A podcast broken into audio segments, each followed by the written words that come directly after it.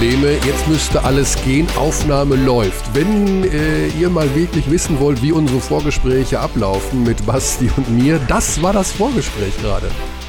Mehr gab's nicht.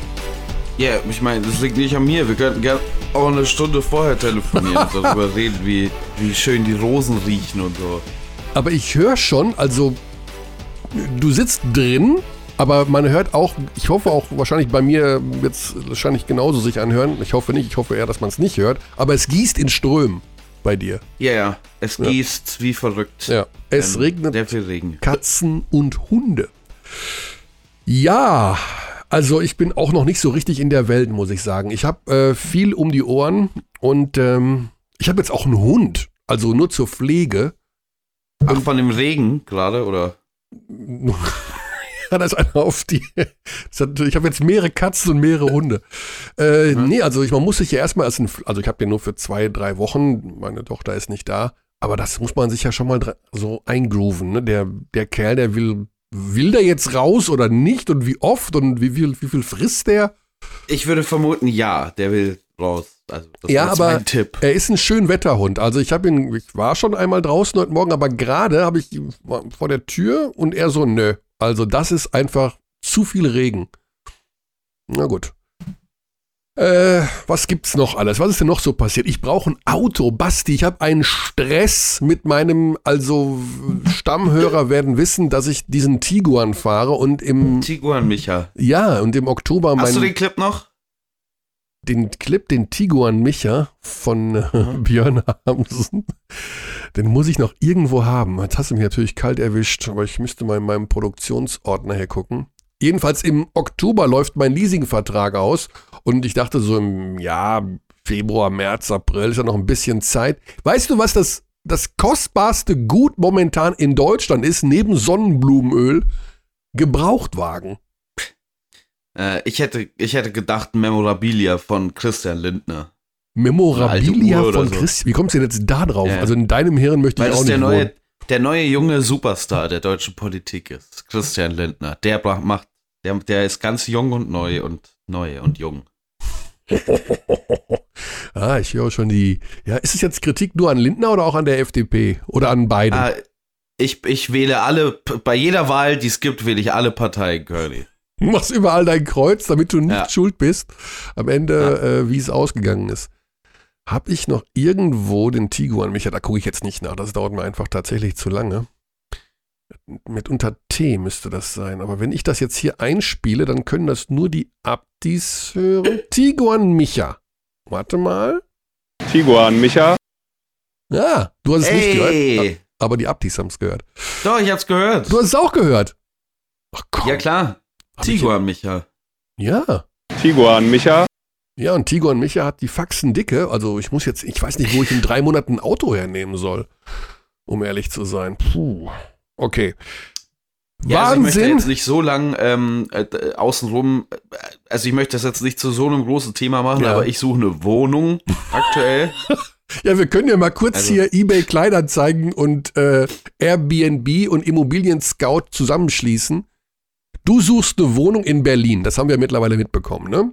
Ich denke, ich denke, die beste Lösung wäre es, wenn du dir ein Auto kaufst und wir ziehen gemeinsam in dieses Auto und machen den Podcast von da. Dann wäre allen geholfen. Ja gut, das habe ich schon. Ich habe ja ein Wohnmobil.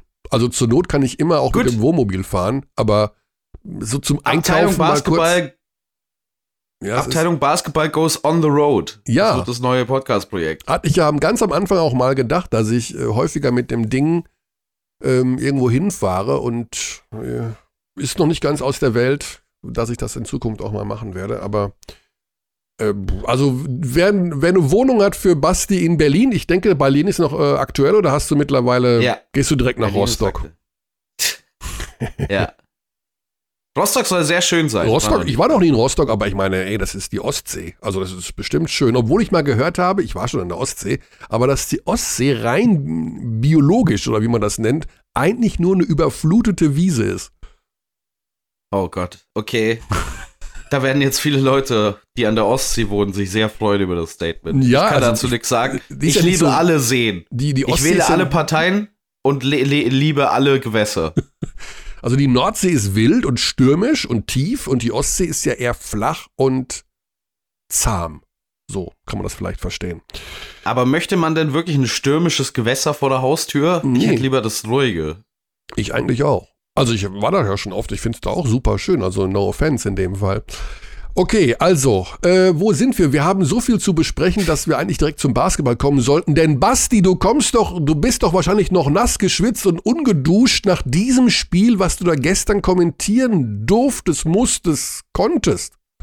Naja, der Tipp, dass ich nass geschwitzt und ungeduscht bin, der passt so oder so. so. Ganz egal, ob ich gestern ein Spiel kommentiert hätte oder nicht. Wie Felix Lobrecht neulich gesagt hat, ich glaube, ich dusche im Wesentlichen für andere. Wenn ich alleine bin, mh. Hm. Ja, ja, was war das denn bitte für ein Spiel? Das war ja sensationell. Bayern gegen Bonn, Spiel 4. Also würde ich mal sagen, vom Ablauf her, von der Qualität her, von der Dramaturgie her, von euch, die es begleitet haben, Birdie und du, absolute Eins mit Sternchen.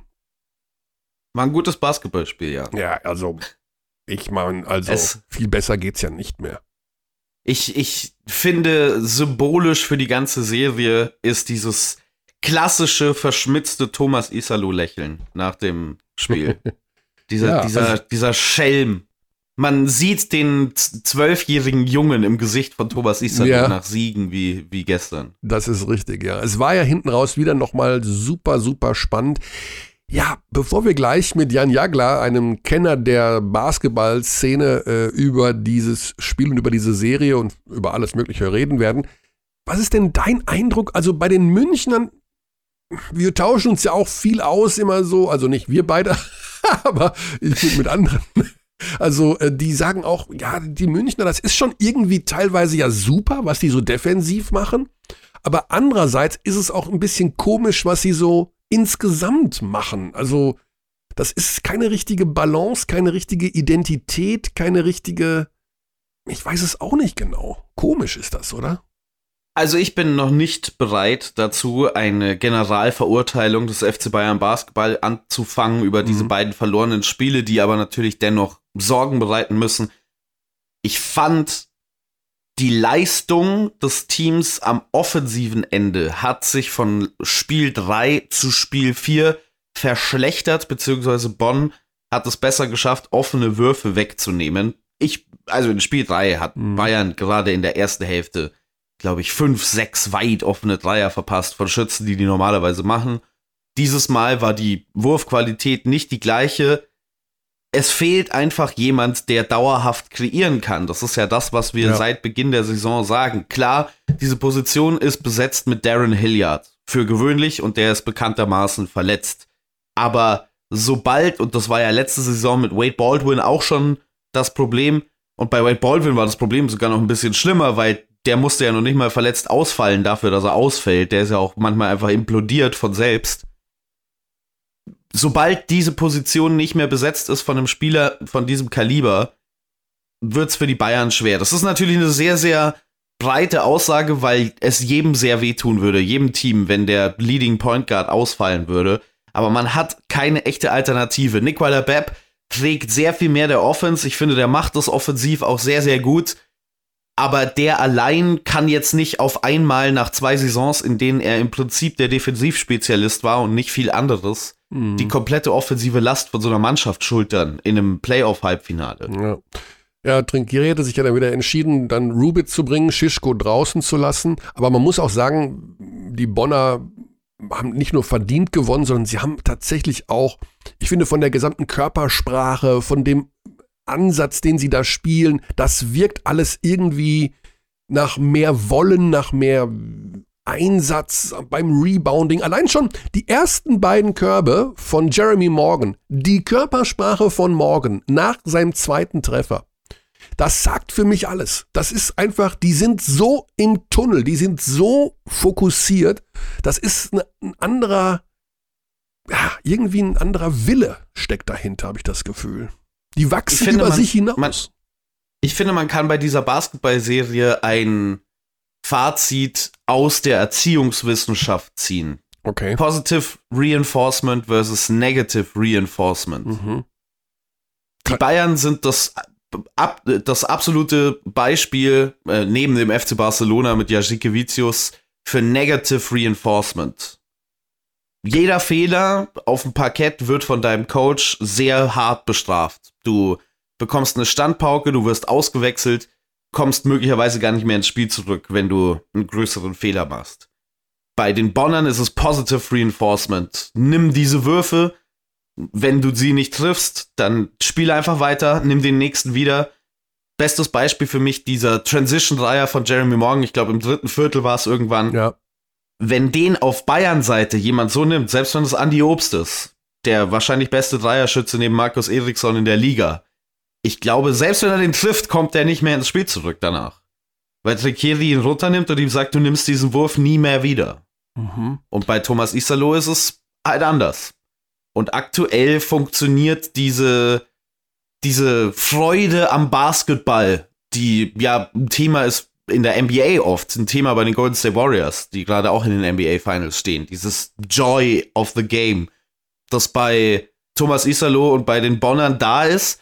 Und bei den Bayern ist es halt mehr eine Fehlerkultur. Diese Fehlerkultur dürfen wir nicht vergessen, hat die Bayern in ein Spiel 5 gegen den FC Barcelona gebracht, hat die Bayern letzte Saison schon in die Euroleague Playoffs geschafft. Also diese Strategie ist durchaus auch legitim, aber man sieht es, finde ich, in Spielen, die so eng sind, dass manche Spieler Angst davor haben, Fehler zu machen und deswegen gegen die besser werdenden Defensiven die schwierigen Sachen erst gar nicht versuchen lieber. Und manchmal brauchst du die schwierigen Sachen in so einer Playoff-Serie.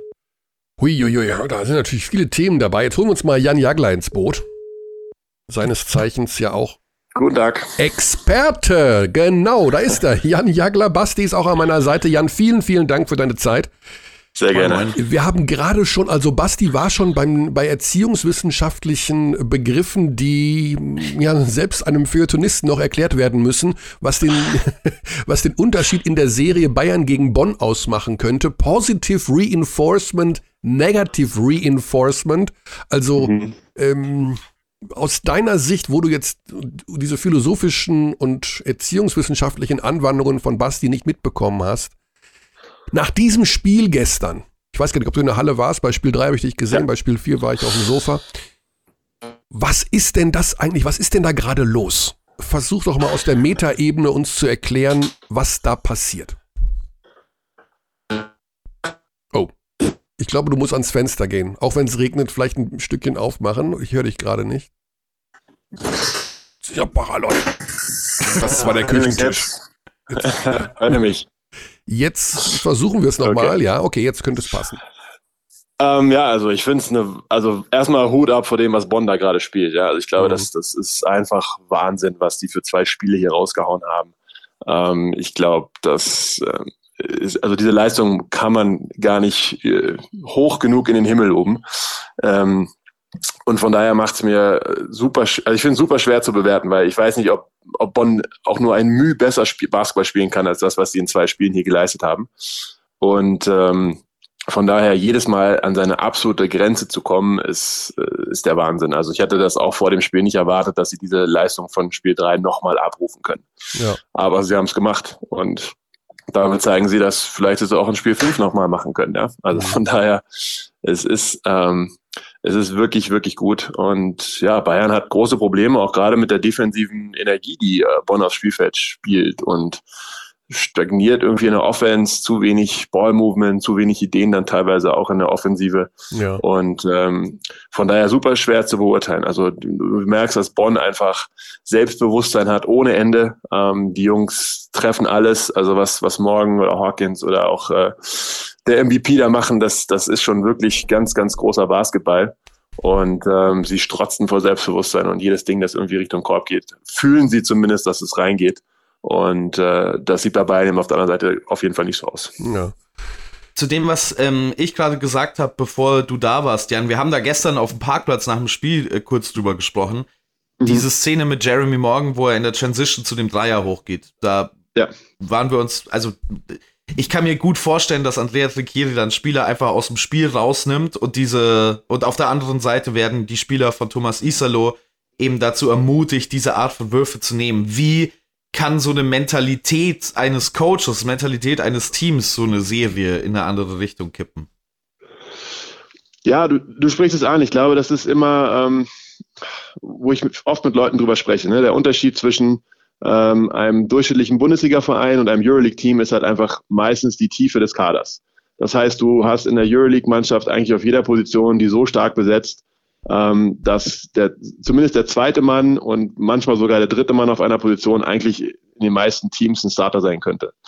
Was natürlich auch dazu führt, dass die Freiheiten des Starters oder des ja, spielenden Spielers einfach auch deutlich kleiner sind. Das heißt, Fehler werden nicht so schnell verziehen, sondern dann heißt es eben eher, okay, der ist heute vielleicht nicht gut drauf, dann probiere ich mal den anderen. Und ähm, das wissen natürlich Spieler auch und, und deswegen hat man natürlich auch ein bisschen größere Angst vor Fehlern. Und ähm, auf der anderen Seite wiederum ist der Kader von Bonn natürlich nicht so tief besetzt, dass äh, ein Jeremy Morgan, der jetzt irgendwie zwei, dreimal daneben wirft, weiß, ich komme jetzt auf die Bank und sehe in dieser Serie vielleicht kein, keine Spielzeit mehr. Und das führt natürlich zu einer ganzen Menge Selbstvertrauen, die eben auf Bonner Seite dann irgendwann aufkommt und die dann eben bei den Bayern vielleicht oder beim Euroleague-Team dann eben nicht so ist. Und dann wird es auch super schwer zu verteidigen, weil du dann einfach Jungs hast, die wissen, sie können Fehler machen und die spielen im 1 gegen 1, die suchen sich ihre Matchups, die suchen sich ihre Switches und dann spielen die einfach an diesem 1 gegen 1. Und wenn sie dann heiß laufen, dann ist das fast nicht mehr zu stoppen. Ähm, und das ist einer der großen Unterschiede. Und aber ja, wie Bayern darauf reagiert und wie sie da selber ähm, diesen Rhythmus finden können oder eben auch diesen Rhythmus von Bonn zerstören können, das äh, ist zum Glück eine Frage für Trinkieri und nicht für mich.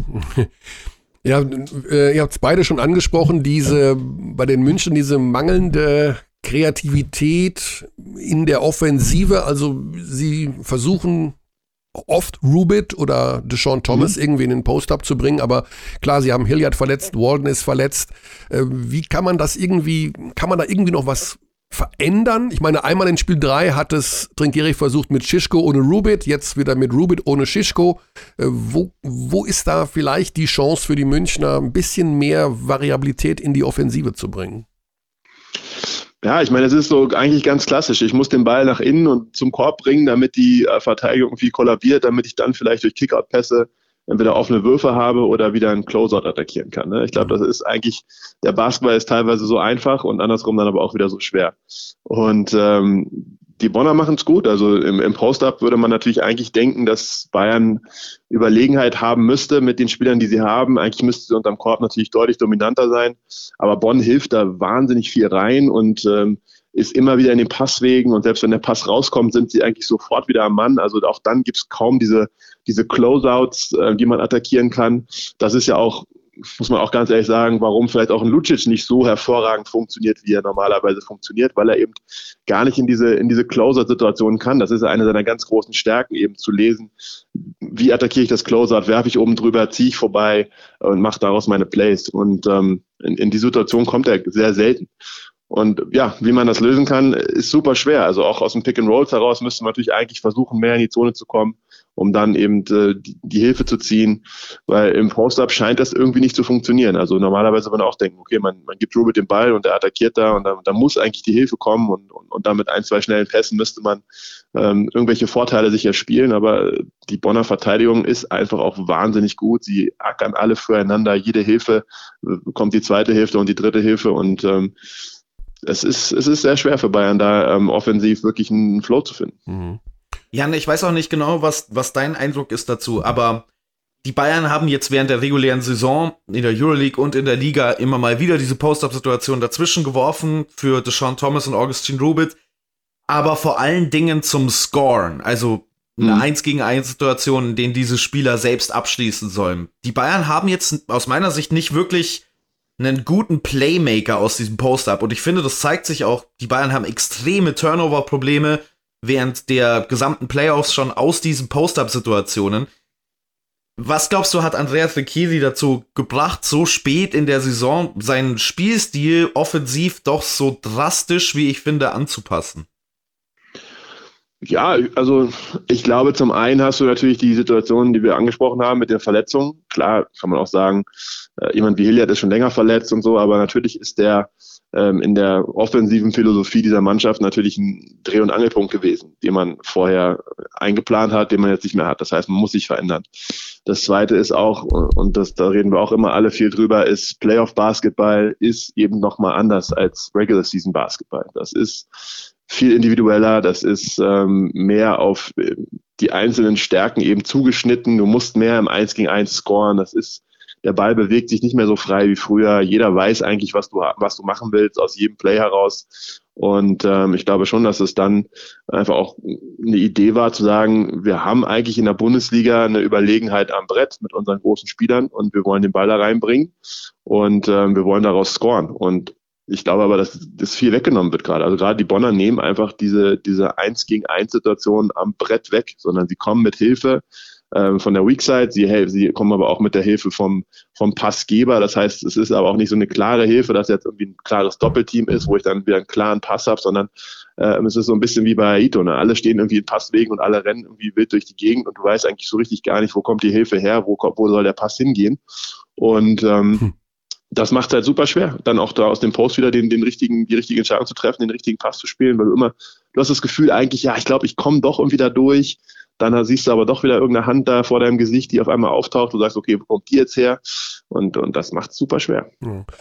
Ähm, noch einmal, um über eine Bayern-Sache zu reden, keine Sorge, äh, liebe Abdis, wir haben gleich Carsten Tada, also der wird uns ganz ausführlich auch noch über äh, die Bonner Sichtweise erzählen können. Aber was so ein bisschen auffällt, gestern war ein Gavin Schilling wieder nicht im Kader, ein Jason George 1,30 gespielt, Obiesse gar nicht, Zipser im Kader, obwohl offensichtlich ist, dass er nicht in in der richtigen Verfassung ist. Ähm, hast du dafür eine Erklärung, warum jetzt ein Trinkieri in dem Fall einen Schilling gar nicht in den Kader beruft? Obwohl der in Spiel 3 kann ich mich auch an drei, vier gute Minuten von ihm erinnern. Ja, auf jeden Fall. Ähm, ich fand auch, dass er in Spiel 3 einen guten Job gemacht hat. Äh, ich nehme an, dass es eher daran liegt, dass er sich auf der Ausländerposition entschieden hat, eben Schischko rauszulassen mhm. und deshalb wahrscheinlich lieber noch einen kleinen Spieler äh, mit, äh, mit Obiesi halt dazu holen wollte. Und ich denke, dass das wird am Ende die Entscheidung gewesen sein, dass man sagt, okay, ich ähm, ja, habe jetzt eben Rubit wieder nominell reingebracht als, als ausländischen Spieler und dafür geht dann halt ein großer Deutscher eher raus aus dem Kader. Ja. Ich denke, das, das wäre für mich die, die Erklärung, die, die man daraus ziehen kann. Aber ja, ich fand auch, dass, dass Gavin in Spiel 3 äh, teilweise gute Minuten gegangen ist. Ähm, ich glaube auch, dass ein, ähm, ja, dass einige von den anderen Jungs, also gerade Jason George jemand ist, der sicherlich in so einer Serie auch nochmal eine ganze Menge Energie reinbringen kann. Aber auch da wissen wir die Playoffs, die Rotation wird immer kürzer. Man will natürlich, dass die Spieler ähm, so ein bisschen ihren Flow kriegen und äh, so ein bisschen ihren Rhythmus bekommen. Und deshalb versucht man natürlich die Rotation zu kürzen, damit die Jungs mehrere Minuten spielen und einfach da auch so sich selber finden können auf dem Feld. Aber ja, das ist, äh, ist dann einfach die Trainerentscheidung gewesen und leider hat es in den letzten zwei Spielen, also aus Bayern Sicht, dem nicht funktioniert. Ja. Ja. Wie viel, wie viel von der Serie, Jan, ist aus deiner Sicht auch so Wear and Tear, also dass die Spieler so ein bisschen müde werden. Ich hatte zum Beispiel gestern den Eindruck, dass äh, Nijajedovic wie die gesamte Serie über zu Beginn hervorragend verteidigt hat gegen Parker Jackson Cartwright, was ja dann auch die ganze restliche Defensive möglich macht, wenn der ihm im direkten Matchup halten kann. Während Jedovic gegen Ende des Spiels schon oft an Screens hängen geblieben ist, switchen musste. So auch den Eindruck, dass da vielleicht einfach so ein bisschen die Körner fehlen. Ja, was aber eigentlich auf der Seite auch wieder ein bisschen äh, komisch ist, weil eigentlich müssten die Körner ja auf Bonner Seite fehlen, weil die haben natürlich nicht so viele Spiele gespielt, müssten eigentlich ein bisschen weniger in Shape sein. Die Jungs müssen ja noch mehr Minuten gehen, haben noch viel höhere Usage Rates, denke ich mal, als die Bayern. Ähm, haben natürlich Bayern eigentlich auch den tieferen Kader mit den, mit den Spielern, mit den Möglichkeiten zu wechseln viel mehr. Und von daher, also, ja, kann sein, dürfte aber natürlich auf gar keinen Fall irgendwie die, die Erklärung dafür sein. Mhm. Deine Prognose für Spiel fünf, morgen Abend ja schon. Ich kann mir vorstellen, dass die Bonner, die sind mit dem Bus über Nacht noch zurückgefahren. Ich denke, die sind die, die haben gar nicht geduscht. Die haben gar keinen, die, haben, die werden, glaube ich, das Trikot noch anhaben, die fahren direkt in die Halle. Ähm, so voller Motivation. Was ist dein Tipp? Schwer zu sagen. Also ich hatte schon, ich hatte eigentlich nicht geglaubt, dass Bonn die Leistung von Spiel 3 nochmal in Spiel 4 kopieren ähm, wie ich anfangs schon gesagt hatte, ich glaube, die haben in zwei Spielen am absoluten Limit gespielt. Und ähm, das wird es halt wieder brauchen, um Bayern auch in Spiel 5 zu schlagen. Ich glaube, das ist einfach die, die Qualität der Bayern, dass sie eben nicht bei absoluten 100 Prozent sein müssen, um eben auch zu gewinnen. Das heißt, die werden wahrscheinlich auch mit, mit 85 bis 90 Prozent eine, eine 90-prozentige Mannschaft von, von Bonn schlagen. Das heißt, sie müssen weiter treffen. Bonn muss äh, weiter so viel Energie in der Verteidigung aufs Spielfeld bringen. Äh, wenn sie das wieder schaffen, dann glaube ich, dass, dass die Bayern schlagen, mit dem, mit dem Heimvorteil vielleicht auch. Aber gerade wenn vielleicht auch am Anfang die Bälle nicht reinflutschen und äh, ein, zwei, Dreier daneben gehen und vielleicht die Bayern zwei, dreimal diese Verteidigung irgendwie überwinden, dann äh, kann sowas natürlich auch schnell in die andere Richtung ausschlagen. Ähm, ich glaube, total schwer. Ich glaube, Bayern hat auch gezeigt, sie können halt in Bonn gewinnen. Ähm, ich glaube schon, dass die Bayern das irgendwie am Ende schaffen. Aber wenn die Bonner nochmal es wirklich schaffen, an ihr absolutes Leistungshoch zu kommen, so wie sie es jetzt gemacht haben, dann, dann wird es sehr, sehr schwer für die Bayern. Und die Berliner lachen sich kaputt oder denken die, auf wen bereiten wir uns denn jetzt vor?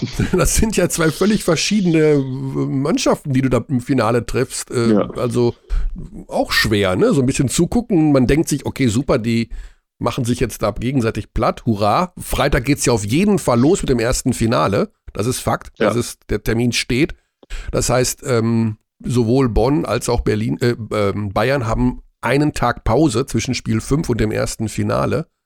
Richtig. Aber auch für Berlin nicht so einfach, ne? So ein bisschen, ja, aus der Beobachterperspektive gar nicht zu wissen, was auf einen zukommt. Ja, ich glaube Berlin, also Aito war immer jemand und ich nehme das an, dass äh, Israel da ähnlich ist, dass sie sich eigentlich fast ausschließlich mit sich selber ähm, beschäftigen mhm. ähm, als Mannschaft. Ne? Also was, was tun wir, wie spielen wir äh, und sich gar nicht so viel darüber Gedanken machen, was, was die anderen Mannschaften tun. Deshalb kann ich mir schon vorstellen, dass sie da gar nicht so extrem viel äh, Gedanken dran verlieren. Ähm, ich glaube, manchmal so viel Pause zu haben, ist manchmal auch nicht so richtig gut. Ja. Also gerade in den Playoffs willst du eigentlich spielen. Ähm, das heißt, wenn man jetzt ein, vielleicht ein, Spiel, ein viertes Spiel gespielt hätte als Bayern und dann damit reingerutscht und dann vielleicht ein paar Tage weniger dieses, diese, auch diese Trainingsbelastung dann wieder hat, vielleicht gar nicht so schlecht. Aber klar, jetzt irgendwie noch ein fünftes Spiel zu haben ähm, und dann zwei Tage später dann in Berlin antreten zu müssen, ähm, ich glaube, das wird für Bonn und für Berlin äh, und, und für Bayern nicht, nicht wirklich witzig. Ähm, aber ja, man wird sehen. Manchmal ist man auch einfach dann in so einem, in so einem Flow drin, dass man sagt, okay, wir haben jetzt noch irgendwie fünf Spielen umgebogen ähm, und wir sind jetzt irgendwie alle heiß und dann nimmt man diese Motivation mit und Bayern ist oder Alba ist noch so ein bisschen im, im Trainingsmodus nach einer Woche irgendwie ohne Spielpraxis und da wird man auch manchmal überrascht. Also da, ich glaube, da ist auch wieder super und kann auch in beide Richtungen immer, immer ganz schnell gehen. Ja.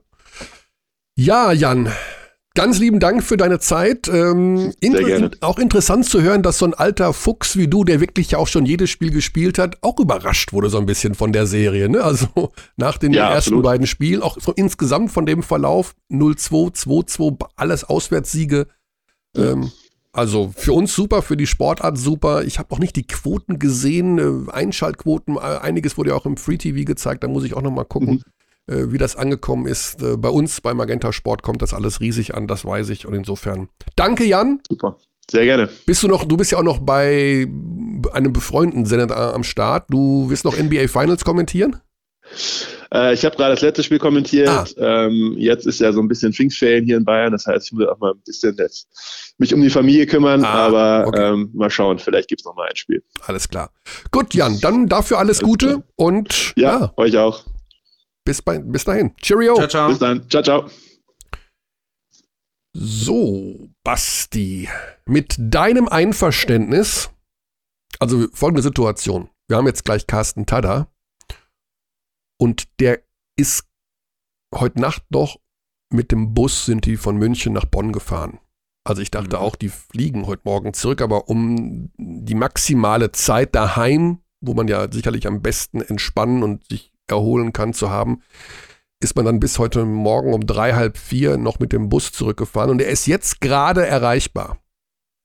Das heißt, wir machen gar nicht lange rum und holen uns direkt den Mann rein, der ja auch mit dafür verantwortlich ist, dass es ein Spiel 4 gab, nämlich Carsten Tada und seine überragende Defensive am Ende von Spiel 3 gegen Nick Weiler-Bepp. Let's do it. Let's do this. Carsten Tada. Das ist auch stark, dass so einer da noch so mitmischt. Dumm die dumm. Nicht, dass er wieder eingeschlafen ist. Ja, hallo. Ja, Carsten, Basti Ulrich und meine Wenigkeit hier. Guten Morgen. Guten Morgen. Ja, also erstmal natürlich massiven Dank für diese kurzfristige Verfügbarkeit. Ich weiß jetzt nicht, wie das zeitlich war. Wie viele Stunden hast du jetzt im eigenen Bett schlafen können?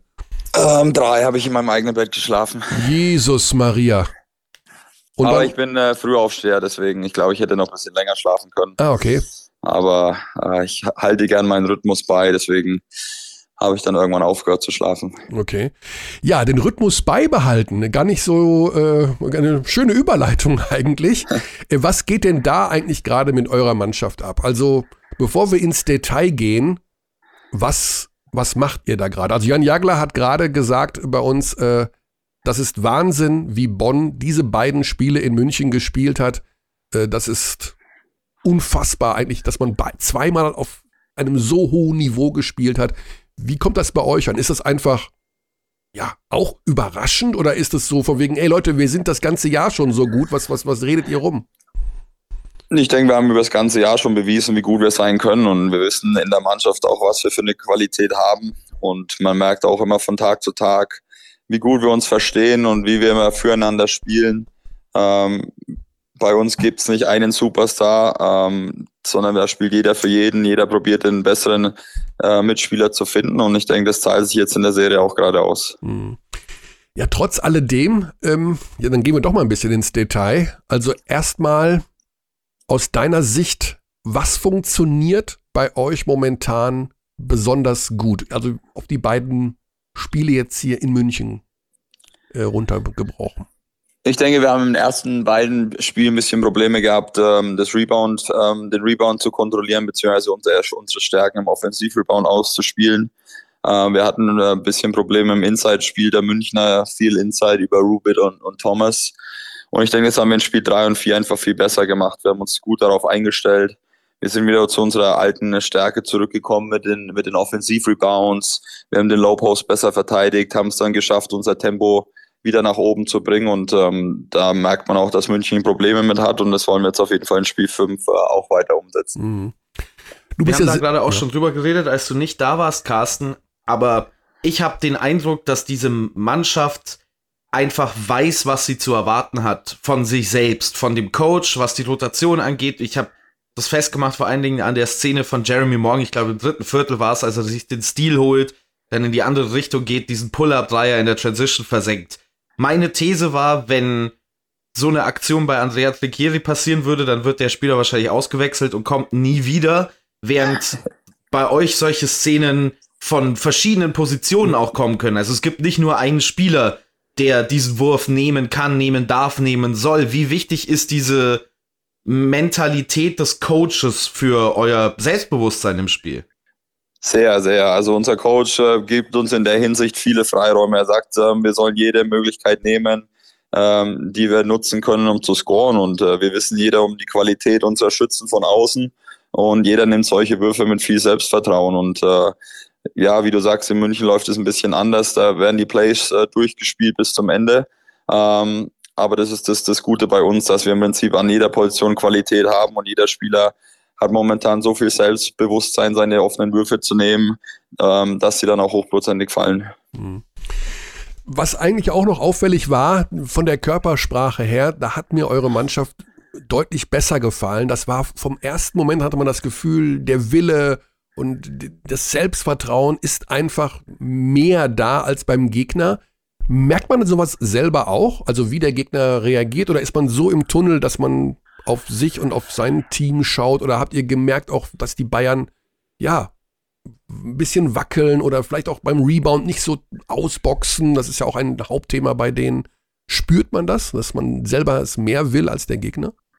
Klar spürt man das. Ich meine, äh, wir sind im Prinzip mehr oder weniger mit wenig Druck nach München gefahren. Ähm, wir wussten oder wir wollten unbedingt äh, ein Spiel gewinnen, weil es einfach nicht äh, unser Maß entsprochen hätte, da irgendwie rausgesweept zu werden. Deswegen wollten wir unbedingt ein Spiel holen und äh, Spiel 4 haben wir dann einfach überhaupt keinen Druck mehr verspürt. Wir wussten, der Druck liegt bei München, ähm, dass sie das Spiel gewinnen müssen, weil sie nicht unbedingt nochmal nach Bonn fahren wollten. Weil wer schon mal bei uns in den Playoffs jetzt in der Halle war, weiß, wie unfassbar die Stimmung da bei uns ist. Und ähm, ja, München steht jetzt mit, dem, äh, mit dem Rücken zur Wand. Ähm, sie müssen zu uns in die Halle kommen. Wir haben wieder nichts wirklich zu verlieren. Ähm, wir schreiben gerade schon ähm, fast ein Sommermärchen. Ähm, deswegen werden wir wieder mit sehr viel Selbstbewusstsein spielen und ähm, jegliche Schwäche von München probieren auszunutzen. Ja. Du bist ja selber auch ein Hauptbestandteil, also gestern null Punkte, was überhaupt ja keine Bedeutung hat irgendwie, weil vorher hast du im Spiel drei sehr viel gepunktet, dafür ging es eben auch defensiv hier und da. Du bist ja nun wirklich an beiden Enden des Feldes äh, ein wichtiger Spieler. 546 BBL-Spiele und eine Abgeklärtheit auch beim, am Ende von Spiel 3, wo du Weiler Bepp verteidigt hast, wo man wirklich denkt, also dir ist, also du hast so viel Routine und Erfahrung. Spürst du das dann auch in solchen Situationen, dass du das anders machst als früher, dass du das so entspannt wegverteidigt hast dagegen gegen einen der besten Guards in Europa? Wie ist das aus deiner Sicht momentan bei dir? Also wie fühlst du dich? Also ich fühle mich sehr gut. Ähm, ich bekomme das Vertrauen von meinen Mitspielern, egal ob ich jetzt äh, oder auch vom Coach, egal ob ich jetzt Punkte oder nicht. Ich äh, probiere das der Mannschaft zu geben, äh, was wir an dem heutigen oder was wir im Spiel brauchen. Ähm, und mir, ich lege mich nie darauf fest, dass ich jetzt heute Punkte machen muss. Ähm, äh, wie du sagst, ich habe gestern keinen Punkt gemacht, stand dennoch 30 Minuten auf dem Feld, ja. weil einfach die Mannschaft weiß, wie wichtig ich für sie bin, auch ähm, diese Ruhe reinzubringen, ähm, viele Huddles zu machen, mit der Mannschaft zu reden, bisschen der verlängerte Arm von Coach zu sein und äh, klar, ich meine, wenn es dann in den entscheidenden Phasen dann darauf kommt, wie in Spiel 3, dass ich dann da sein muss. Ich meine, jeder weiß über meine Qualität der Verteidigung Bescheid. Ähm, ist bestimmt eine, eine gewisse Art und Weise, eine Routine mittlerweile bei mir da, wo ich dann nicht mehr so nervös werde, sondern das ein bisschen abgeklärter sehe. Ähm, aber dann am Ende, schlussendlich ist das auch eine instinktive Situation. Ähm, wie man so eine Sache dann verteidigt. Also da kann ich mir jetzt auch keinen Plan vorlegen und sage, ich mache das jetzt so und so, sondern das passiert dann einfach aus dem Instinkt heraus und ähm, Spiel 3 ist dann ähm, zugunsten meines ausgegangen. Ich hatte natürlich auch schon Spiele, äh, wo es dann anders ging, wo dann der Offensivspieler äh, gegen mich gescored hat, aber ähm, so ist der Sport und ähm, da gehört dann auch ein bisschen Quäntchen Glück dazu. Du hast gerade schon gesagt, du bist. Frage stellen.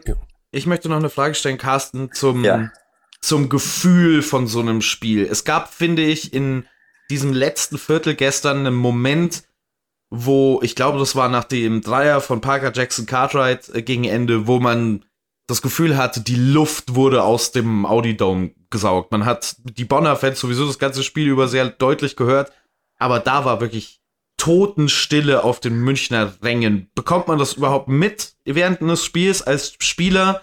Und falls ja, wie fühlt sich das an, das auf einem Auswärtscourt zu machen? Naja, man bekommt es natürlich mit, dass wenn nach so, ein, so einem Dreier dann auf einmal Mucksmäuschen still ist, beziehungsweise du nur deine Fans hörst, das bekommst du natürlich mit. Und es gibt ja nochmal so einen Push. Ähm, aber im Endeffekt muss natürlich weiterhin konzentriert bleiben, weil äh, jeder weiß, wie schnell ein Basketballspiel kippen kann.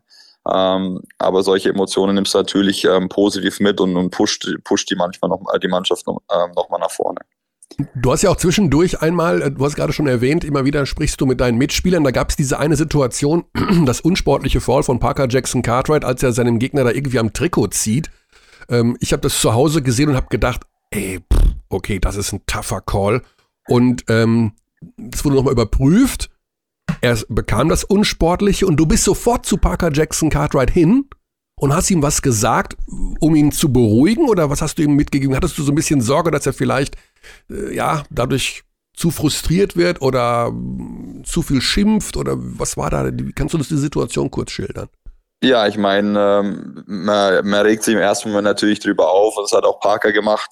Aber für uns ist da in der Situation wichtig, einfach einen kühlen Kopf zu behalten, weil ähm, es gab noch keine, keine Situation, wo ein Foulpfiff vom Schiedsrichter zurückgenommen wird. Und ähm, für uns ist im Endeffekt wichtig, dass wir sich uns dann weiter fokussieren, auf uns konzentrieren und nicht die Schiedsrichter noch in unseren Kopf lassen. Und ähm, das irritiert dann eher einen Spieler oder eine Mannschaft. Und ich denke, das ist auch in der Serie noch wichtig, dass wir weiterhin einen kühlen Kopf bewahren, egal in welche Richtung die Pfiffe der Schiedsrichter gehen und ähm, uns da nicht zu sehr ähm, dann eben mit den Schiedsrichtern auseinandersetzen, um dann eben die Konzentration zu verlieren. Mhm. Und dann sagst und da du ihm einfach, ich, äh, bleib ruhig, ja, Junge, alles gut. Genau, da bin ich zu ihm hingegangen, habe gemeint, hey, pass auf, ändert nichts dran. Wir müssen jetzt weiter verteidigen. Ähm, nach dem unsportlichen zwei Freiwürfe Seite Einwurf für München habe ich gesagt, jetzt ist wichtig, dass wir einen Stop bekommen und dann laufen wir das Play vorne, was Coach uns gerade angesagt hat und dann äh, geht das Ding weiter. Und äh, ich denke, man hat dann auch gemerkt, dass er seinen Fokus behalten hat, äh, weil er dann in der entscheidenden Phase auch die wichtigen Dinger vorne als auch hinten dann gemacht hat. Mhm.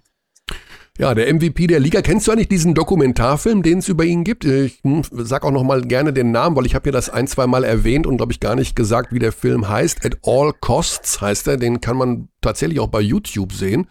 Ähm, ein Film, der mal über Parker Jackson Cartwright gemacht wurde in seiner Zeit, nachdem er mit der Highschool fertig war und über die AAU, das ist so ein Amateurverband, der so den Jugendbereich äh, professionalisiert. Und da sollte gezeigt werden, mit wie viel ja, Einsatz und eben auch mit dem Hintergrund der Familie, seinem Vater, seinem Bruder, der ja auch mal hier gespielt hat, ähm, der Weg in die NBA geebnet werden soll. Hast du den mal gesehen, den Film? Ja, den habe ich mir mal angeguckt. Mhm. Ähm, ist im Prinzip sehr interessant, ähm, wie seine Entwicklung da vorangegangen ist, auch äh, wie viel in, investiert wurde mit den Reisen durch äh, ja fast komplett USA, um bei sämtlichen ähm, Trainingcamps mitzumachen. Ähm, aber ja klar, ich meine, es, äh, es, zahlt sich natürlich dann auch irgendwann aus und äh, er ist ein sehr spezieller Spieler ähm, und ich bin auch immer gespannt, wo seine Reise noch äh, ja. hingehen wird. Ja man ist auch so ein bisschen hin und her gerissen. Ne? Manchmal denkt man, okay, ein Spieler, der mit der Größe, der dribbelt auf 20 Zentimeter Höhe, ist eigentlich nicht zu verteidigen. Dann hast du natürlich wieder manchmal das Problem, dass er defensiv auch ähm, so ein bisschen aus dem Spiel, also attackiert wird vom Gegner und ja, ist äh, manchmal ein zweischneidiges Schwert, aber natürlich eine ganz besondere Figur. Carsten, wie sieht denn der Tag heute noch aus? Also ich kann mir nicht vorstellen, dass noch Drills gelaufen werden in, auf dem Hartberg, oder? Äh, nein, ich denke, dass wir dann später in die, also wir gehen dann auch in die Halle, ähm, werden noch eine Runde Video gucken und noch ein paar Sachen ähm, anpassen, ähm, wo es vielleicht gestern dran gehapert hat und dann ähm, ja viel, viel verändern kann man jetzt eh nicht mehr. Ähm, heißt im Prinzip Körper recovern, damit wir morgen um 20.30 Uhr äh, äh, wieder alle fit sind. Mhm. Und von den WhatsApp-Nachrichten momentan, wie viele sind Ticketwünsche? Oder ja, es sind schon einige dabei, aber äh, ich meine, wie ihr vielleicht mitbekommen habt, äh, der Hardback war innerhalb von 40 Minuten ausverkauft. Ach komm. Ähm, also sind momentan keine Tickets mehr erhältlich. Deswegen äh, wird selbst für uns auch schwer, noch Tickets zu besorgen. Ähm, ja, bei uns schaut es ein bisschen anders aus als im Audidome. Oh, hm, nette kleine Psycho-Breitseite noch hinten raus. Sehr nett. Nein, das ist ja, das ist ja Fakt. Also ich meine, wer gestern die Halle gesehen hat, dass da noch leere Sitze waren für ein Spiel 4. Ähm, mhm. Ähm, und bei uns die Halle innerhalb von 40 Sekunden ausverkauft ist und auch morgen eine, ein Mords-Tara sein wird ähm, ja, wo man sich jetzt schon drauf freuen kann. Ja, also das könnte tatsächlich legendär, wenn endlich auch mal ein Spiel 5 in diesen BBL-Playoffs. Das war ja doch alles immer überall recht, äh, ja, sweepig, wie man da unterwegs war. Ja, es gab auch einige Experten, die äh, niemanden auf dem Schirm hatte und um die es jetzt ein bisschen still geworden ist. Ah.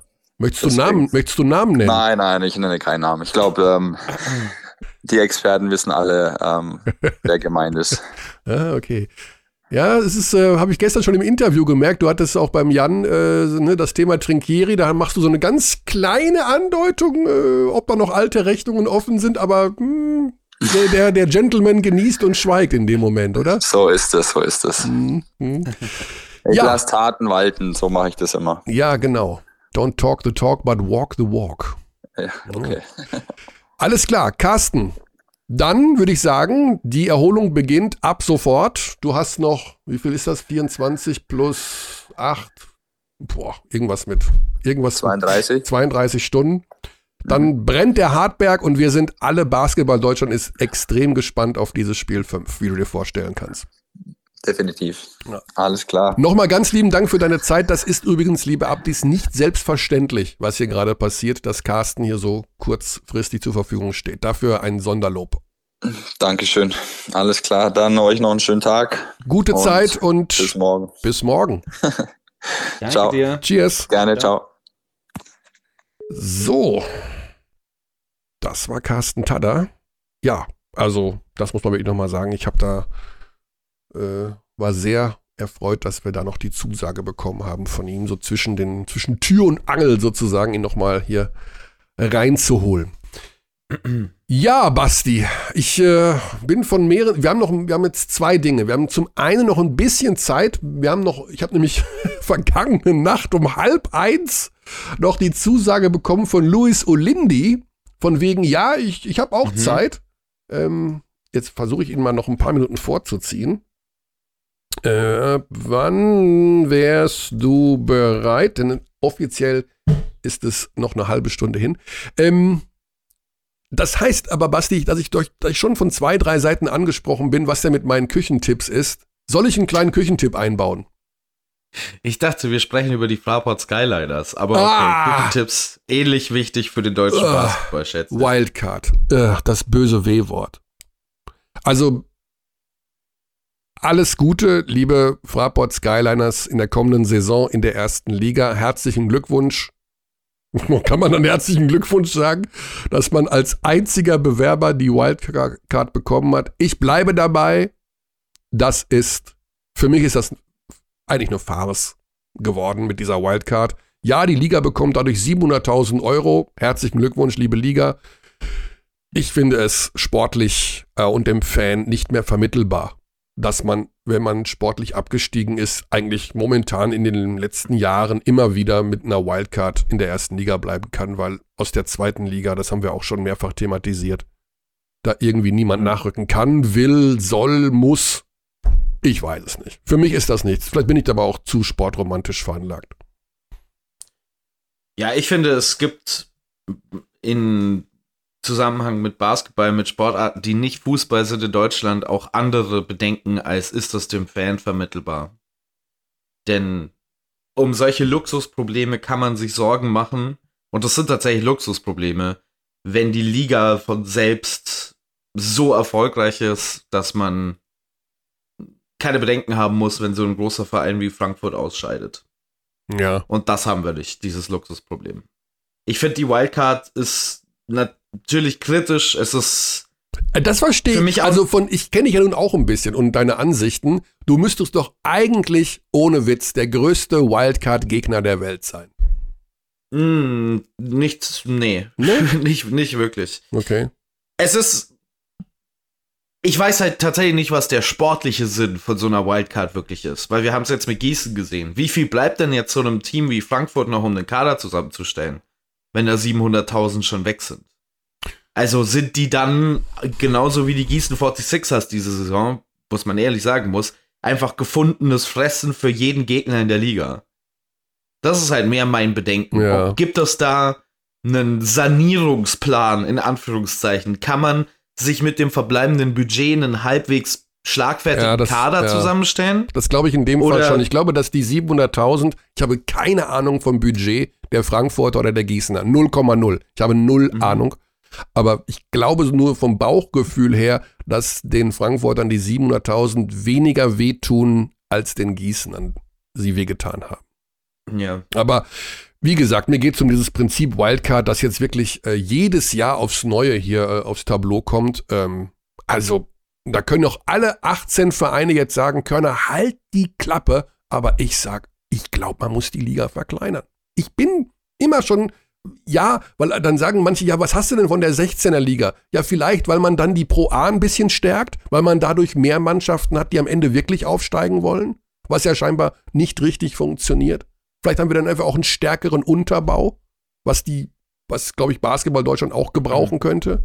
Ich weiß, Ich, Verkleinerung ich der halt Liga nicht, hat Nachteile, weniger Heimspiele, blä, bla, blufziger. Aber ich, Wildcard, Wild, ich bin auch bei der Euroleague, wenn ich dieses Wort Wildcard nur höre, das ist für mich kein Sport, das ist für mich Schacherei. Ja gut, bei der Euroleague ist ja nochmal ein komplett anderes Ding als Ja, bei ja, der klar. Easy Credit Ja, BBL. Die Euroleague ist im Prinzip ein Privatzusammenschluss von so ein paar Leuten, die ihr Team gern Basketball spielen sehen, die ähnlich wie die NBA halt in dunklen Räumen, ich vermute mit ri richtig langen Tischen und mit so mit so einem riesigen Videomonitor, wo dann ab und zu noch so äh, wichtige Personen in schwarzen Anzügen dazugeschaltet werden, Entscheidungen getroffen werden. BBL funktioniert ein bisschen anders. Und Die Tische kürzer, meinst du? ich, ja, ich glaube, da ist der Tisch ein bisschen kleiner. Ich finde halt nicht, dass man, ich finde, das Konzept, die Pro A zu stärken, ist super und gerne. Die Frage ist halt nur, ist das die einzige Lösung, die Pro A zu stärken auf Kosten der BBL? Weil du nimmst ja der BBL was weg. Du nimmst der BBL äh, oder allen BBL-Teams Spiele weg, die sie hätten in diesem Fall, wenn die Liga verkleinert wird. Du nimmst der BBL die Diversität weg geht das nicht auch beides möglicherweise? Vielleicht Mhm. ist die Antwort nein und dann muss man sich da ernsthaft Gedanken drüber machen, die sich ja in der Vergangenheit auch schon ernsthaft gemacht wurden. Aber Du, es ich- ist ja. für mich jetzt keine Lösung zu sagen, nur weil äh, da ein Problem ist, machen wir jetzt an anderer Stelle noch ein Problem auf. Ja. Ich weiß es ja auch nicht. Ich habe ich hab keine Ahnung. Am Ende weiß ich es nicht. Ich fühle nur, dass es sich nicht gut anfühlt. Dafür empfehle ich den Silikonring für die Küche. Ein Silikon. Mit einem Silikonring kann man die perfekten Spiegeleier machen. Und Röstis. Und Pancakes. Also ein Küchenutensil, was ich nicht mehr missen möchte. Wer noch keinen Silikonring hat, der braucht einen Silikonring. Das sind so, ja, wie, was haben die für einen Durchmesser? Äh, keine Ahnung, 10 Zentimeter oder sowas. Silikonring kann man, wer das googelt, Silikon, Spiegeleiform, Eierring und sowas alles. Das kostet nix, also ganz wenig, und verhilft zu besseren Pancakes, zu besseren Röstis und vor allen Dingen zu besseren Spiegeleiern. Das, Ich glaube, ich habe gerade in den VIP-Logen schon ein paar Leute gesehen, die ihren Silikonring immer dabei haben. Im Gesicht tragen die den. oh, okay. Oh, oh. Ganz schön eine harte Aussage hier. Wann, wann, wann warst du das letzte Mal im VIP-Raum? Das wäre auch noch eine interessante Geschichte. Naja, ich war ja, war ja schon in ein paar Hallen und man sieht ja, wer da rein und rauskommt. Ah, ach so, okay, du beobachtest das. Also wir haben noch ein bisschen Zeit, bis wir Luis Olindi haben. Wie, wie stehst du zum Thema Überraschungsanruf beim Kommentator von Spiel 5? Chris Schmidt ist das. Ja. Der weiß nichts it. von unserem Anruf, aber den holen wir jetzt mal. Ich habe von dem immer zwei Nummern und ich weiß nicht, welche die richtige ist. Ich glaube, eine ist seine Jobnummer, der hat ja noch einen anderen Job, der ist ja nicht nur Kommentator. Und die andere ist sowas wie privat. Ah, damn it, das sieht nicht gut aus. Dann nehme ich mal die zweite. Zwei Nummern, von denen man nicht weiß, was richtig ist, klingt derzeit übrigens auch nach dem Boxscore der Easy Credit BBL Seite versus was in der Halle an der Tafel steht. Ach, dann nochmal der Hinweis übrigens, liebe Webseite der Easy Credit BBL. Äh, ihr könntet schon mal die Finaltermine auf die Seite stellen, finde ich. Also die gibt's da nämlich nicht. Willkommen bei O2. Der ist auch, das ist auch so ein O2. Also, okay, Chris, damit bist du. Teilt sich den Telefonvertrag mit Pascal Roller. Ich versuch's noch einmal unter der anderen Nummer. Denn eigentlich, wenn er meinen Namen sieht, obwohl es ist Dienstag, ne, wir zeichnen heute am Dienstag auf, dann könnte er vielleicht nicht denken, dass es der Podcast ist. Aber das, der ist schon in Bonn, der ist schon, der ist schon in der Halle, der, der, der, der checkt schon den Platz aus. Okay. Haben wir keinen Chris Schmidt, haben wir, ähm, ja, trotzdem noch ein bisschen Zeit. Gibt uns die Möglichkeit, ich habe ja gestern auch mit ein, zwei Leuten noch gesprochen und die haben gesagt, okay, im Grunde ist das völlig wurscht, wie diese Serie ausgeht. Albe Berlin wird auf jeden Fall deutscher Meister nach dem, was du von den Berlinern bisher gesehen hast? Ist das tatsächlich so eindeutig, wie das manche formulieren? Hm. Hm. Es ist jetzt schwer im Moment was dagegen zu sagen, mhm. speziell dadurch, wie spät diese Serie enden wird, diese Halbfinalserie. Ehrlich sagen, bin mit der Terminansetzung nicht ganz glücklich. Das Finale ist Nummer 1 auch, dass es da keine Flexibilität gibt, aber gut, Hallen und wo spielen und was Ja, auch immer, kommt da natürlich mit dazu. Es ist in unserem Kopf immer ein bisschen schwer, diese Serien cross zu vergleichen, so übereinander zu legen und dann zu sagen, ah, dieser Stil vom Basketball, so dominant wie Alba ausgesehen hat, weil die schon auch zwei Wackler hatten gegen Ludwigsburg. Das ist nicht, Ludwigsburg ist eine gute Mannschaft, das ist vollkommen in Ordnung, dass Berliner nicht einfach durchmarschiert. Aber es war jetzt nicht so, dass die die in allen Spielen mit plus 30 ähm, abgeschossen haben. Nur, nur in einem von drei. Ähm, ich glaube nicht, dass das ein Sweep wird, so oder so, egal gegen wen die Serie geht. Ich glaube, Bonn hat mehr als unter Beweis gestellt, was die gerade in so späten Spielsituationen machen können. Was den Berlinern natürlich sehr viel mehr liegt als den beiden anderen Teams, die da jetzt noch zur Auswahl stehen, ist ihre Tiefe, speziell auf den deutschen Rotationspositionen. Das ist jetzt auch keine News, aber in dem Spiel 3 gegen Ludwigsburg zum Beispiel ganz entscheidend mit, ist ein Jonas Matisek. Diese Art von Spieler hat der FC Bayern Basketball nicht. Diese Art von Spieler hat auch Tele die haben auch die Telekom Baskets Bonn nicht. Ein Spieler, der für 15 Minuten reinkommt und dir einfach wichtige Offense gibt von der deutschen Position. Das ist auf den auf den Schultern der Spieler auf beiden Seiten, bei Bayern und Bonn, dieser Ausländerspots, dieser Amerikaner, die da einen Hauptteil der Offense übernehmen, lastet so viel mehr, weil es eben diese Entlastung nicht gibt. Und das haben wir ja auch in den vergangenen Jahren schon gesehen, ist meistens kein Rezept für Erfolg gegen Alba Berlin. Anderes Thema, was auch noch kurz aufgeploppt ist, was wir noch kurz abhandeln können, denn wir haben ja Raul Korner letzte Woche erst im Interview gehabt. Raul Korner wird der neue Coach der Hamburg Towers. Das kann yes. man doch ein bisschen überraschend. Also so vor drei, vier Tagen hat das so ein bisschen die Runde gemacht und äh, es ist wohl durch. Es ist wohl noch nichts Endgültiges unterschrieben, aber quasi sicher. Ähm, interessante Geschichte eigentlich. Das äh, die Hamburger sich da jetzt für Corner entschieden haben. Für uns super, wir haben ja gesagt, es wäre schön, wenn der, der, Liga erhalten bleiben würde.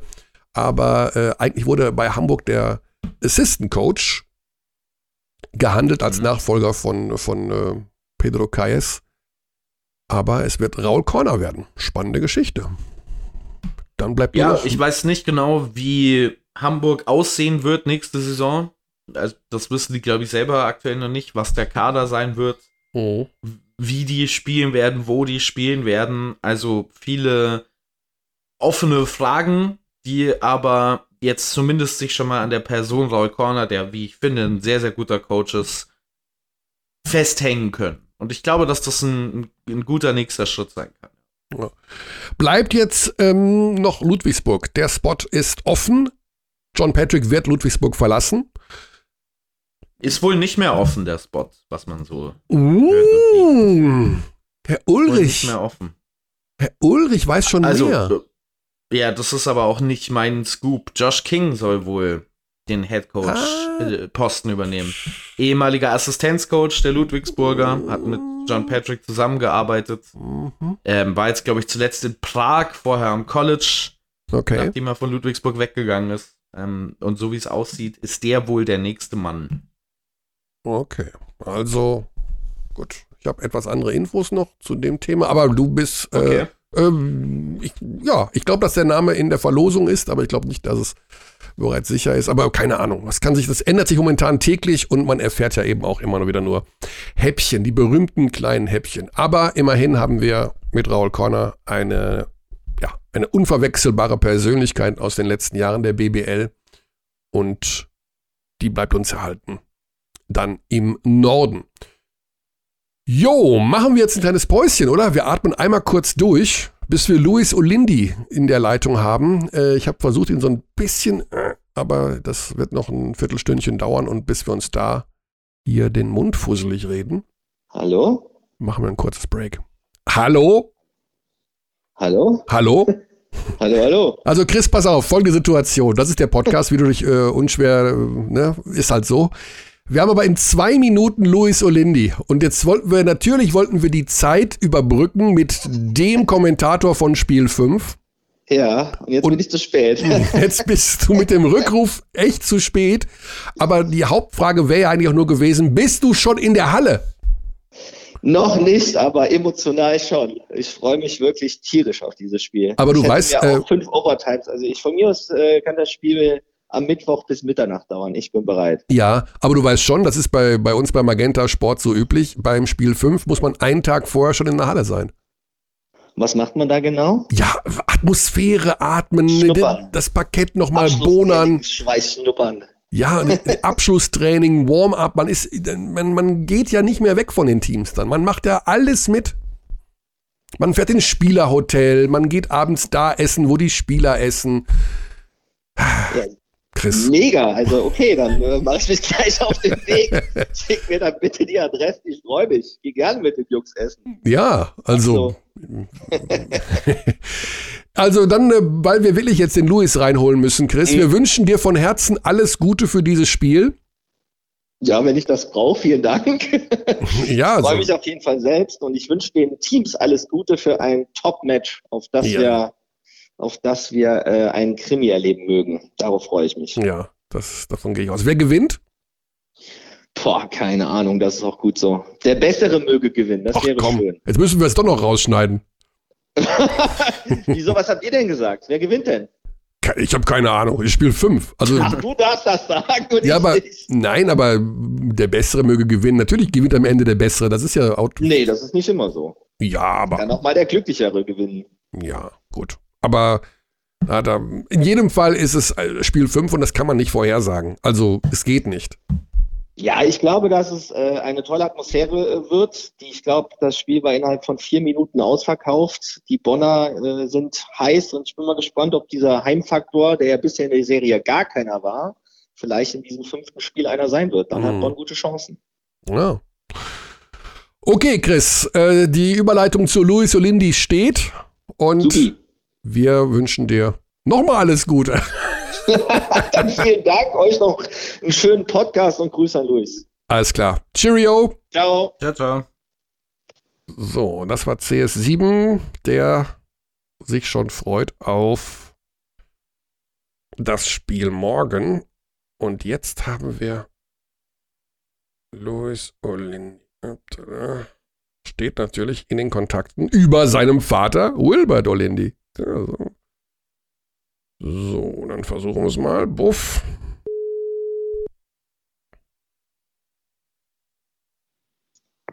Moin. Moin, Luis. Basti Ulrich hier und meine Wenigkeit. Wir sagen lieben Dank für deine Zusage für heute.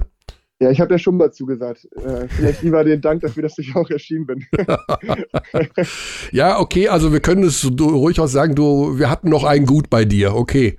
Mindestens einen, genau. Ja, diesen Joker wollen wir heute mal direkt mitziehen. Äh, wir haben schon sehr ausführlich über die Serie Bonn gegen Berlin äh, Quatsch, Bonn gegen Bayern gesprochen, die mhm. ja dann doch eine etwas unvorhersehbare Wendung noch genommen hat. Kurze Frage, bevor wir über euer Team reden. Hast du die Spiele verfolgt? Eins bis vier von dieser Serie oder vor allen Dingen auch die letzten beiden? Ja, klar. Ja, klar. Ich habe jedes Spiel geguckt. Mhm. Also, was, was, was bisher lief. Ähm, ich habe es auch nicht so erwartet. Also, ich dachte nach dem 2-0 Bayern und dann fahren die nach, äh, nach Hause zurück für die Münchner, dachte ich, das wird äh, ja, ein deutliches Spiel um 3-0. Mhm. Aber ja, riesen, riesen Props an die Bonner. Also, was die jetzt auch mal abgerissen haben, die letzten beiden Spiele, echt sehr, sehr stark. Was hat dir besonders gut gefallen? Ah, ich glaube, also einfach im, im Spiel 3 einfach dieser, ja, der Glaube daran, dass sie es schaffen können. Also ich glaube, mhm. viele Teams wären dann nach München gereist und hätten gesagt, ey, man, wir haben jetzt zweimal zu Hause verloren, auch wenn das zweite Spiel knapp war. Wirklich Chancen haben wir nicht, aber die haben so eine Moral gezeigt und immer weiter gekämpft. Ähm, das, ja, das, das, das können, können glaube ich, nicht viele Teams. Und dann auch gestern natürlich überragend getroffen überragend eins gegen eins gespielt, aber auch defensiv in den wichtigen Situationen da gewesen. Cartwright mit einem wichtigen Offensivfoul und irgendwie dem, dem Stil am Ende. Ähm, ja. Von daher, also es ist wirklich, wirklich beeindruckend zu sehen, wie die ja nicht aufgegeben haben und weiter an sich glauben. Wie ist die Situation dann für euch? Also es gibt ja dann die, wir haben das vorhin auch schon mit Jan Jagler kurz besprochen, der sagte, es ist manchmal gar nicht so gut, eine Woche lang gar nicht zu spielen und nur zu trainieren. Und zweitens, dass man sich nicht so richtig auf eine Mannschaft vorbereiten kann, weil, naja, es kann ja nun mal erst morgen Abend entschieden werden, wer es mhm. dann sein wird. Ähm, ja. Zu diesen beiden Dingen spielt das eine große Rolle für euch? Also ist das, weil Berlin ist ja klassisch die Mannschaft, die sehr, sehr stark auf sich selbst schaut und weniger auf den Gegner. Aber ist das in dem Fall auch wirklich völlig egal, wer da morgen Abend gewinnt? Äh, natürlich ist es nicht völlig egal, aber wie du schon sagst, was uns, glaube ich, auszeichnet, ist, dass wir ja, wenig auf die Gegner gucken, sondern immer viel an uns arbeiten und versuchen, irgendwie das ganze Jahr ein gleiches Spiel zu spielen und das immer weiter, ähm, ja, äh, weiter zu verbessern. Und das tun wir jetzt auch die Woche. Also wir gucken natürlich ein bisschen im Auge drauf, gucken ein bisschen, was macht Bonn, was macht München, aber wir machen einfach, ja, hauptsächlich äh, arbeiten wir an unseren Dingen. Und ich glaube, diese, diese Woche Pause, ich glaube nicht, dass das wirklich äh, äh, dass das was Negatives ist. Man hat Zeit, ähm, ja, ein bisschen runterzukommen, sich ein bisschen zu entspannen, vielleicht auch mal an was anderes denken, dann äh, gut zu trainieren. Also ich glaube, dass es das ein eher ein Vorteil ist, wenn man ausgeruht in so eine Serie gehen kann, die auch äh, dann vielleicht über fünf Spiele gehen kann. Mhm. Ist es denn aber tatsächlich so bei Bonn, also man hat das ja in Spiel 1 und 2 gemerkt, dass die Bayern sich sehr stark auf den MVP, auf Parker Jackson Cartwright konzentriert haben. Äh, ja, auf sich selber schauen und sowas alles, aber in dem Fall bei Bonn, man muss doch dann schon auch ein System entwickeln, um, weil er viel von ihm abhängt, wie man gegen ihn verteidigt. Und das kann einem doch auch nicht egal sein, oder? Ja, klar, genau. Wie gesagt, also es gibt dann immer natürlich immer ein, zwei Spieler im Team, auf die man ein bisschen genauer guckt oder auf das Spielsystem. Ich glaube, Bonn spielt viel Pick and Roll mit äh, Jackson Cartwright, was wir das ganze Jahr schon auszeichnen, werfen viel. Und äh, man muss halt einfach, äh, ja, ich glaube, wenn man, wenn man es schafft, über das ganze Jahr seine Defense zu spielen, in jedem Spiel und seine Offense zu spielen, dann äh, kann man die so weit, äh, kann, kann man das so weit verbessern, ähm, im Vergleich zu, wenn man jedes Spiel irgendwie seine Defense verändert, wenn man mal Switch, mal Trap spielt. Ich glaube, da ist jedes Mal was Neues, an dem man arbeiten Ja. muss. Und wenn wir das so machen wie wir, dass wir wirklich äh, bei den Basics bleiben und die immer weiter, ja, jedes Jahr, äh, jede, jede Woche besser machen, dann kann man da viel, viel größere Schritte machen. Ich glaube, daran glauben wir. Und ähm, ja, aber wie du sagst, klar, man muss so ein bisschen einfach auch wissen, wissen, was der Gegner machen kann und dann für so spezielle Spieler wie Jackson Cartwright irgendwie eine Lösung finden, dass man vielleicht ein bisschen was anpasst, weil das ja ein, ein Ausnahmespieler ist. Thomas Isalo hat es ja so formuliert, dass Bonn gegen Bayern Clash of Styles ist. Welcher der beiden Spielstile meinst du denn, würde Berlin besser liegen? Ah, uh, das ist schwierig. Das ist sehr schwierig zu sagen. Ich glaube, ähm, vielleicht, na, ich, weiß nicht, was uns, was uns besser liegen wird. Ich glaube, vielleicht ein bisschen Bonn, weil, weil Bonn einfach sehr, sehr schnell spielt. Vielleicht nicht so physisch wie die, wie die Münchner. München versucht natürlich immer das Tempo rauszunehmen. Vielleicht liegt uns dann Bonn einfach ein bisschen mehr, weil die, weil die ähnlich spielen wie wir. Aber auch München, wenn man, glaub, äh, schafft, gegen München schnell zu spielen, ähm, und sie nicht äh, in dieses, ja, in dieses, diese äh, Half-Court Offense oder Defense reinbringt, da hat man da, glaube ich, auch Vorteile. Von daher ist es schwer zu sagen. Aber vom Gefühl her, ähm, vielleicht der Spielstil von Bonn etwas angenehmer für uns. Mhm. Du hattest ja auch eine gute Serie, vor allen Dingen in Spiel 2 gegen Ludwigsburg. 24 Punkte sehe ich da, also dein Season High mit Abstand äh, im, im zweiten Playoff-Spiel.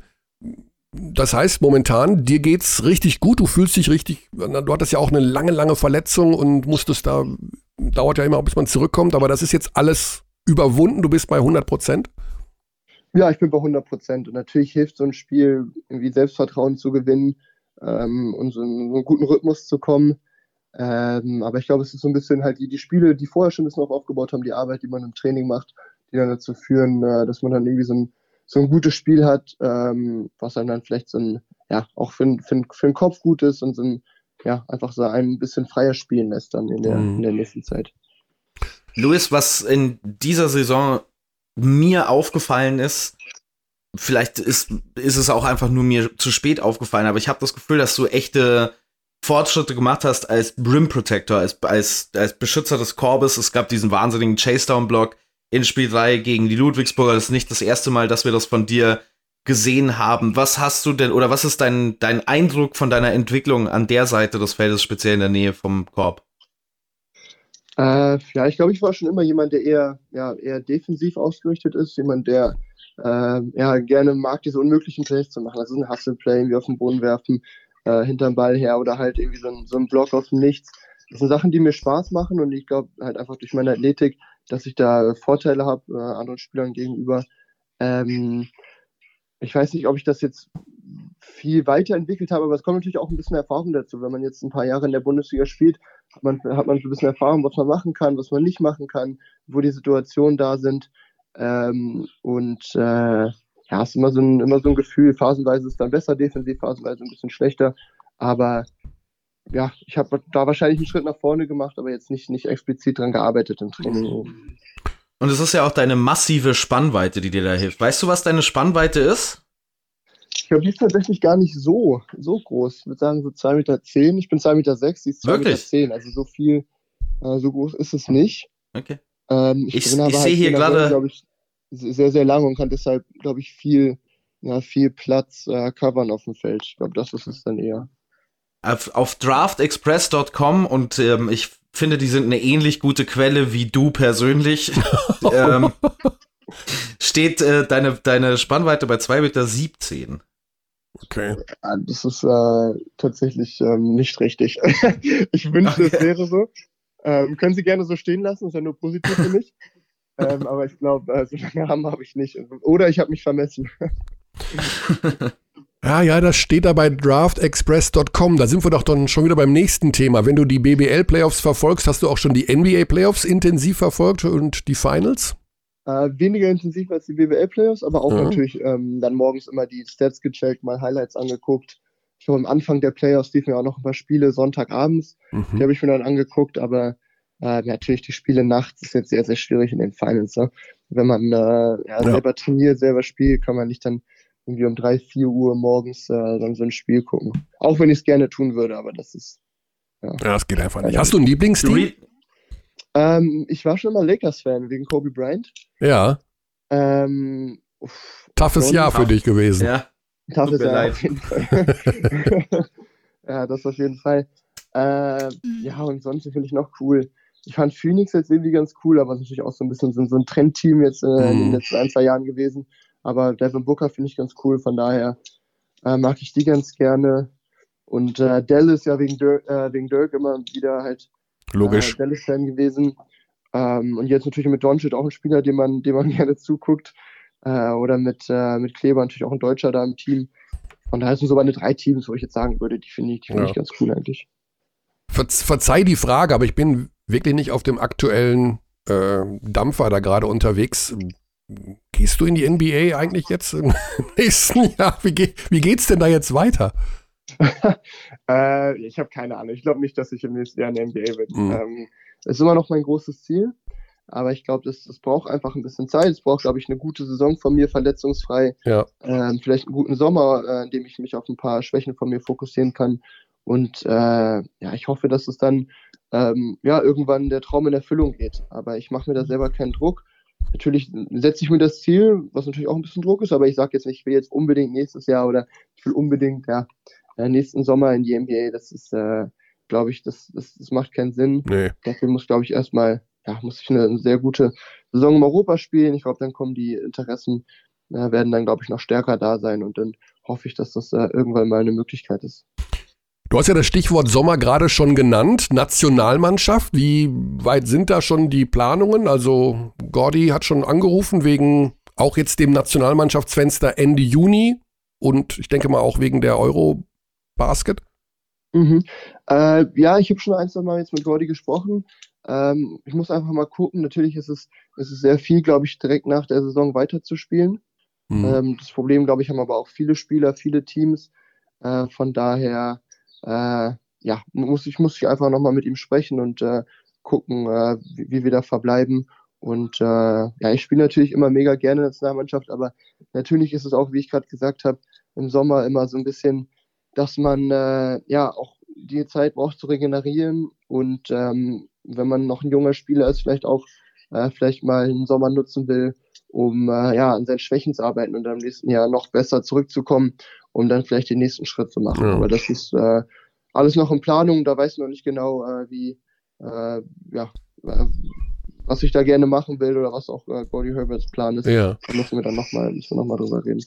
Ja, dieses Nationalmannschaftsfenster Ende Juni für die ähm, WM-Quali-Spiele liegt so ein bisschen ungünstig. Äh, Das ist für die NBA-Spieler oder für Spieler jetzt wie dich, die Euroleague und weit in den BBL-Playoffs sind, äh, sehr, sehr früh, um einzugreifen. Und dann hat man noch den Juli und den August und dann ähm, würde ja wahrscheinlich erst das endgültige Euro-Basket-Team stehen, denke ich mal, Mhm. so äh, Ende Juli, Anfang August. Aber auch da müssen wir uns noch mal mit beschäftigen, erst wenn die Saison hier vorbei ist. Ja, Luis, wie sieht die Woche jetzt noch aus? Heute ist Dienstag, das heißt jeden Tag Training logischerweise und morgen Abend Spiel 5 gucken.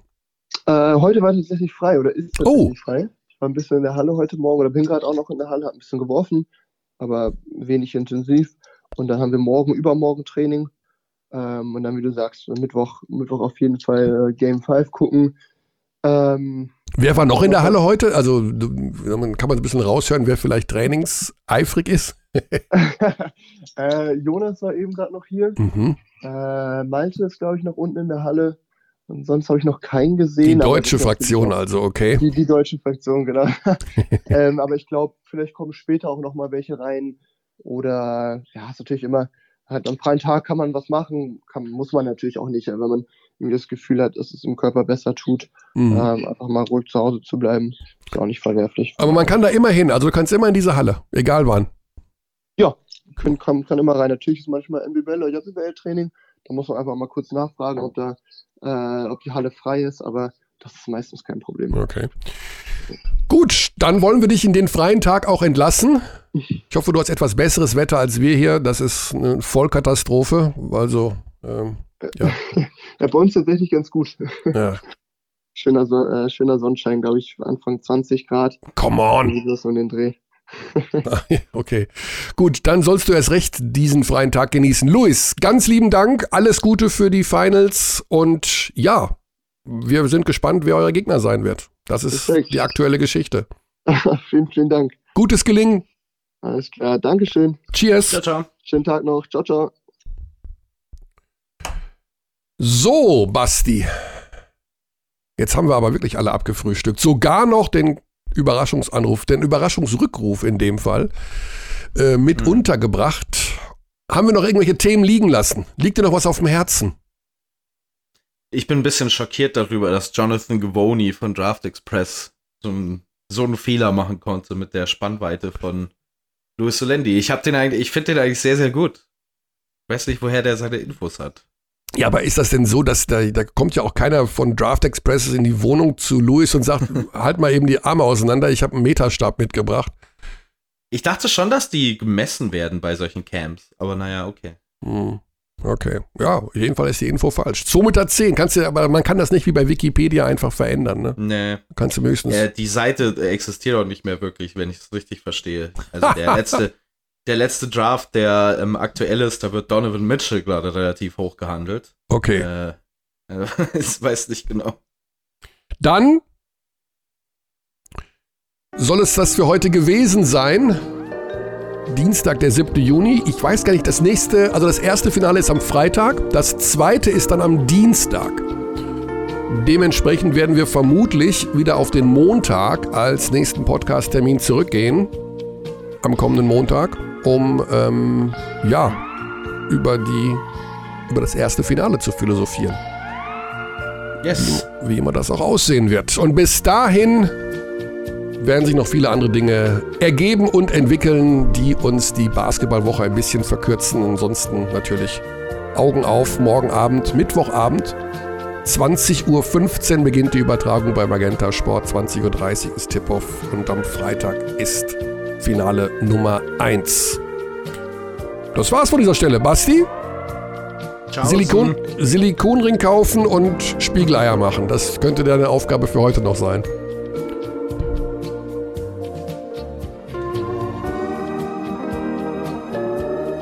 We treat people here with complete respect.